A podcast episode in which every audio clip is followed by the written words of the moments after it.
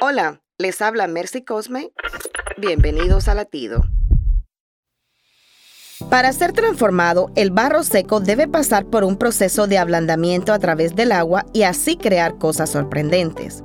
Nosotros, al igual que el barro, a través de los años nos hemos vuelto secos, rígidos por las malas experiencias.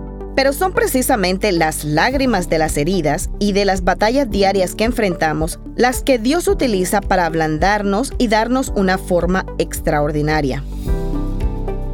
Una vez el barro está húmedo es cuando el alfarero le da la forma deseada. Si hoy estás pasando por una crisis, entrégate a Dios.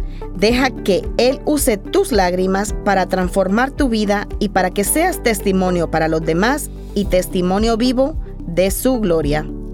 Latido les llega a través del ejército de salvación.